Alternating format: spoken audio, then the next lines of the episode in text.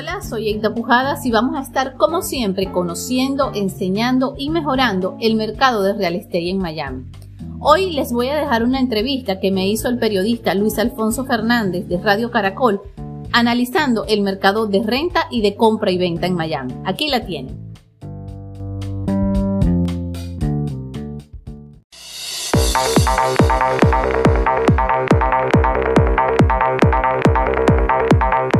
Avanzamos en Buenos Días Miami, gracias por su sintonía. Esta semana conocimos los resultados de un estudio realizado por tres universidades estadounidenses que pronostica para el año que viene, 2023, un descenso de los precios de los alquileres de vivienda en Miami y otras áreas de acá de la Florida y al mismo tiempo un incremento en Nueva York como resultado del regreso a casa de los llamados refugiados del COVID-19. Interesante está este estudio y es por esta razón que a esta hora de la mañana le doy la bienvenida a Eda Pujadas, periodista, realtor, experta en bienes raíces. Gracias por estar con nosotros, Eda.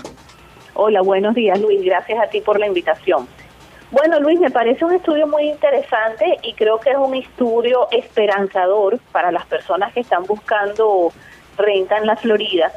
Eh, ahora, yo realmente tengo mi precaución con este estudio porque viendo cómo se está comportando el mercado hoy en día, no estoy tan segura de que sea así y básicamente es por dos razones, ¿no? Primero, en la actualidad hay un promedio de 31 personas compitiendo por un apartamento o casa, es decir, sale una propiedad a la venta o a, la renta, perdóname, y hay un promedio de 31 personas que están interesadas en esa propiedad porque hay una escasez de inventario, ¿ok? Y esto es lo que ha hecho que la renta suba en este año en un 57%. ¿ok? Ahora, lo que trajo a la gente de Nueva York, que efectivamente es una de las razones por la que incrementó la renta en Miami, no fue solamente las consecuencias del COVID-19, sino los beneficios fiscales que tiene Miami o la Florida en general con respecto a un estado como Nueva York. Porque es que en Nueva York mm, se pagan mucho más impuestos que aquí y eso es lo que ha mantenido a la gente de Nueva York viviendo en Miami. No sé si ahora, este, pasada la pandemia del COVID-19, sea esto suficiente para que los neoyorquinos regresen a, su ciudad, ¿no?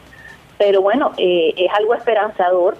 Veamos cómo se comporta el mercado. Creo que eso va a ser determinante en los meses siguientes, sobre todo a finales de año. Creo que es lo que va a marcar la pauta para el año siguiente realmente. Ahora, Eda, hay un dato interesante según este estudio. Dicen que las áreas metropolitanas, en el caso de Fort Myers, que es en la costa oeste de la Florida, y aquí en Miami, se clasifican una vez más como los dos mercados de alquiler más sobrevalorados del país. De hecho, en la lista de los 109 mercados sobrevalorados en los Estados Unidos, los ocho primeros se encuentran en Florida y tuvieron aumentos de alquiler eh, año tras año superiores al 21%, cuando en condiciones normales, EDA, los alquileres tradicionalmente, diríamos, aumentan solo entre un 3 y un 5% al año. Sí, es que lo que te digo, pasó este año, pareciera desde mi punto de vista que eh, lo que pasó con el COVID-19 puso en evidencia los beneficios de vivir en ciudades como Miami, porque primero tenemos el clima, primero tenemos una recuperación laboral muchísimo más acelerada que en otras ciudades. Yo no sé si durante la pandemia del COVID o en los meses recientes tú tuviste oportunidad de viajar fuera de Miami y ahí es cuando te das cuenta qué mercado económico tan importante es Miami y cómo su recuperación tras el COVID fue mucho más rápida que en otros sitios. Entonces yo creo que el COVID, ese movimiento estructural de las personas, hizo que mucha gente se diera cuenta de las ventajas de vivir en Miami y eso es lo que está haciendo que nuestra ciudad sea un mercado tan competitivo. ¿Entiendes? Porque la gente no solo ve que pagan menos impuestos si lo comparas con, con Nueva York, no solamente ve que no tienes que pasar un montón de tiempo del año encerrado por el frío, sino que también ve que tienen grandes oportunidades laborales y financieras. Es decir, tú solamente con salir a caminar por cualquier calle de Miami te vas a estar dando cuenta que la mayoría de los espacios comerciales están buscando empleados. De hecho, el, el índice de desempleo está en 3.6 nada más. Entonces, hay una fluidez y una liquidez económica que, oye, todo el mundo quiere vivir bien, todo el mundo quiere tener acceso a tener buenos trabajos. Entonces, Es verdad que la renta en Miami es más costosa que en otras ciudades del país, pero también es verdad que es porque mucha gente quiere vivir en Miami por los beneficios que te presta la ciudad. Claro, ahora Eda, eh, ¿consideras que sigue de cabeza el mercado inmobiliario aquí en el sur de la Florida, tanto en las ventas como en los alquileres? Mira, con respecto a los alquileres, eh, como te comenté en el principio, a pesar de este estudio, yo no veo para este año indicadores de que vaya a, bajar las rentas. Mm. Eh, creo que diciembre, enero van a ser meses fundamentales para saber lo que va a pasar el resto del 2023, el 2023 correcto. No veo bajando realmente, no tan rápido. Ahora, con respecto a las ventas, yo creo que hubo un fuerte impacto que fue cuando subieron los intereses pero los intereses se han estabilizado un poquito. Eh, siento que los precios de las casas no han seguido subiendo tan abismalmente, no han bajado, pero se han mantenido, ¿ok? Y sucede un, un fenómeno similar que el de las rentas, que es que la gente está viendo los beneficios fiscales de vivir en la Florida y en Miami comparado con otros estados, entonces sigue habiendo escasez de inventario en ambos sectores, tanto en el de las rentas como en el de, el de las ventas. Por ejemplo, nosotros estamos ahorita como con dos meses de inventario. Para que los precios se estabilicen y dejen de subir, tendríamos que tener siete meses de inventario. Entonces se sigue manteniendo bastante activo, pero con una pequeña estabilización porque subieron los intereses. Entonces, al subir los intereses, ¿qué pasa? Menos personas califican porque les es más caro obtener el dinero prestado. Y hablando de las bondades del sur de la Florida, hablando de las bondades de nuestro estado, Eda estaba viendo también otro estudio eh, que habla de las cinco ciudades que más están perdiendo compradores de viviendas. San Francisco mm. número uno, Los Ángeles número dos, Nueva York número tres, Washington se ubica en el cuarto lugar y Seattle en el quinto. Ahora, ¿cuáles ciudades están entonces atrayendo nuevos residentes? Bueno, fíjate, Miami encabeza la lista y no solamente Miami encabeza la lista, sino que Tampa, que también está en la Florida, está en el segundo puesto. ¿ok? Eh, además tenemos a Cape Coral, que también está, está en la sexta posición, y Northport, que está en la octava. O sea, de las 10 nosotros tenemos cuatro. Y eh, en parte es a lo que te comentaba antes, porque yo siento, y es verdad que nosotros cuando estamos en Miami eh, estamos involucrados en gastos económicos y nos cuesta mucho, sobre todo cuando uno compara el nivel de ingresos que no ha subido con la inflación y lo que están costando las cosas, pero lo cierto es que las personas que viven en estos estados que tú mencionaste al principio están afrontando situaciones económicas mucho más fuertes, porque los precios son mucho más costosos. Fíjate, solamente por hacer mención a Los Ángeles, tengo familiares que viven en Los Ángeles y cuando vienen a Miami todo les parece súper barato. Echar gasolina les parece maravilloso. Y nosotros estamos que llevamos varias semanas, afortunadamente esta semana empezó a descender un poquito, quejándonos de los precios de la gasolina. Pero es que resulta que en otros estados esa situación es mucho más fuerte. Y otra cosa que está haciendo que Miami se esté impulsando tanto es los compradores internacionales. Es decir, eh, hubo quizás por el COVID una merma de todo este mercado internacional, pero ahora para el inversionista eh, extranjero, Miami sigue siendo una fantástica opción. De hecho, creo que de los compradores extranjeros en estos momentos, Colombia eh, encabeza la lista. Venezuela también está muy cerca en el nivel de esa lista, a la gente de Argentina y Brasil también. Entonces, Miami sigue siendo muy atractivo para los inversionistas por que también se benefician de las ventajas fiscales y por supuesto de que como todo el mundo pues quiere vivir en Miami, pues toda esa gente que está rentando son clientes fijos para los, inversionistas. Y también, Entonces eso ha traído Miami siempre en el tope de las ciudades que son buscadas. Y también, Ida, para nadie es un secreto que se ha dado como una especie de éxodo silencioso. Muchas personas de acá de Miami han tenido que salir de la ciudad han tenido que irse a otras ciudades y también a otras partes de los Estados Unidos porque no, no pueden, no, no pueden eh, pagar también, aun cuando los beneficios que tú nos explicabas al principio que nos da el Estado, hay personas que no tienen la posibilidad de seguir viviendo en Miami, porque tradicionalmente sabemos que Miami es una ciudad costosa, una de las más costosas de los Estados Unidos, pero eh, hay momentos en que definitivamente, eh, bueno, si hay familias viviendo en los carros y cada vez más se multiplican en nuestro estado, Entonces, eso que también eh, hay que tomar en cuenta, eso también. Bueno, fíjate, el éxodo de la gente de Miami hacia otras ciudades lo he visto, por ejemplo, y creo que es por, por las condiciones del Estado dentro de la misma Florida. Mm. Es decir, por ejemplo, he visto mucha migración de personas que se van de Miami, pero no de la Florida. Se van, por ejemplo, a Tampa, a, la capital también, a Jacksonville, también se van mucho hacia la zona de Fort Lauderdale, a Orlando, tú sabes, tratan de mantenerse en la Florida, pero evadiendo un poco lo que los precios de Miami y no solamente los precios, si supieras, sino también un poco la vida agitada, ¿no? Claro. Porque hay muchas personas que pierden muchas horas en el tráfico, tienen niños pequeños, entonces están buscando alternativas de ciudades en que sea más económica la vida y menos agitada que en Miami.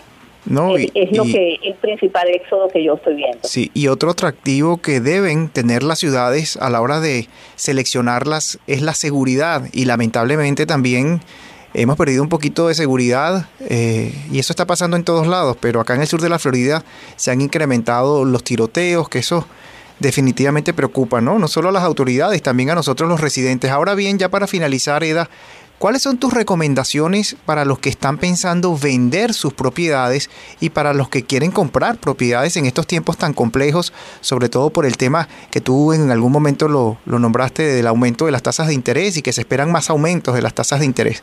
¿Cómo pueden de alguna manera eh, tener esos consejos para eh, estas personas, como te dije, los que están por, por vender sus propiedades y para los que quieren comprar propiedades? Bueno, para los vendedores las noticias son mejores porque seguimos estando en lo que los agentes inmobiliarios llamamos un seller market, que es un mercado de vendedores en, los cual, en el cual las condiciones están dadas para que la persona que quiera vender su propiedad está en el mejor momento de hacerlo porque ha tenido una gran ganancia sobre sus casas. Es decir, a clientes que compraron sus casas en el 2020 o 2021, ahorita han tenido una ganancia superior a los 50 mil dólares en sus propiedades. Imagínate tú las personas que compraron en los 80 o en los 90, prácticamente ahorita están duplicando el valor de su propiedad. Y esa razón hace que este sea el momento en que las personas que quieran vender sus casas vayan a obtener más dinero por su propiedad. Entonces, una persona que quiere vender su casa, sí es indispensable, y eso yo, yo lo recomiendo mucho a mis clientes vendedores, que tenga su propiedad en las mejores condiciones posibles. Es decir, que cuando se vaya a hacer una inspección, todas las cosas estén funcionando, todo esté en condiciones óptimas para evitarse negociaciones que solamente le van a hacer perder tiempo y dinero y si está en la posición de vender su propiedad, definitivamente para el vendedor este es el mejor momento de hacerlo porque es cuando va a obtener mayor retorno por su inversión. En el caso de los compradores, eh, está la situación un poco más difícil porque seguimos viendo competencias por las casas. Y ahora se le suma el aumento de las tasas de interés. Sí. Sin embargo, las tasas de interés van a seguir aumentando, así que si usted quiere comprar una casa para uso personal, también debe hacerlo antes de que las tasas de interés sigan subiendo. Y si espera comprar una casa con propósitos de inversión, pues la ventaja que tiene ahorita es que aunque los intereses están altos, las rentas están mucho más altas, entonces va a tener mayor retorno de inversión. Pero de todos los escenarios que le puedo recomendar al comprador es que lo primero que tiene que hacer antes de empezar a buscar casas en internet, qué le gusta o qué no le gusta, es precalificarse para un crédito hipotecario. Eso no le va a costar nada. Hay miles de bancos, instituciones financieras que lo pueden ayudar con eso y le va a dar un escenario real de cuáles son sus finanzas y de qué es lo que puede comprar. Y lo hemos hablado en otras oportunidades, Eda, también conocer los programas de ayuda, sobre todo para los primeros compradores. Mira, para primeros compradores hay muchos programas de ayuda que dan un porcentaje de la inicial e incluso de los gastos de cierre, que como sabemos cuando la gente va a adquirir una propiedad, no es solamente la inicial, aunque esta sea baja, es decir, un primer comprador puede conseguir iniciales tan bajas como el 3.5%. Pero a esto se suman los gastos de cierre, que también son calculados en un porcentaje del precio de compra y varían entre el 2 y el 5% más o menos. Entonces es un monto importante a considerar. Hay muchos programas de ayuda que dependen en su mayoría o del estado de la Florida o del condado de Miami-Dade. Por solamente mencionarte uno, hay uno que salió recientemente, que fue en junio, que está destinado a los trabajadores del sector esencial. Ellos consideran sector esencial salud, educación y seguridad. ¿okay? Eh, son 50 eh, profesiones relacionadas con estos tres ramos que le pueden dar hasta 25 mil dólares al comprador para gastos de cierre o para la inicial. O sea que es una ayuda bien importante. Y cuando tú revisas realmente la cantidad de profesiones o ocupaciones que entran de dentro de este préstamo son infinitas. Por ponerte un ejemplo, siempre y cuando sea una persona certificada y trabaje a tiempo completo, una persona que sea entrenador de un gimnasio puede calificar para este préstamo. Muy bien. Entonces, es muy amplio, es muy amplio. Entonces, yo les recomiendo a las personas que estén pensando en comprar que consulten con su agente de bienes raíces cuáles son las ayudas existentes de acuerdo a sus características, porque hay muchas, pero la gente de real estate de cada persona es la persona indicada para decirle, mira, nos podemos ir por esta vía, esta es la mejor opción para ti, porque también recuerda que todos los programas de ayuda tienen ciertas condiciones que generalmente se basan en los límites de ingresos. Así es, ¿cómo pueden nuestros amigos oyentes de Radio Caracol América Noticias contactarte, Eda? Bueno, mira, muy sencillo. Mi número de teléfono siempre va a estar disponible para cualquier asesoría y es el 786-469-9785. 786-469-9785. Ahí siempre voy a estar disponible para cualquier persona que tenga o necesite alguna asesoría inmobiliaria. Siempre es un placer conversar contigo, Eda, muy amable. A ti, Luis, muchas gracias por invitarme a tu programa, de mucho éxito. Igual para ti, a seguir brillando. Eda Pujadas, periodista, realtor, experta en bienes raíces. Seguimos con mucho más acá en Radio Caracol América Noticias. Ya regresa Buenos Días Miami.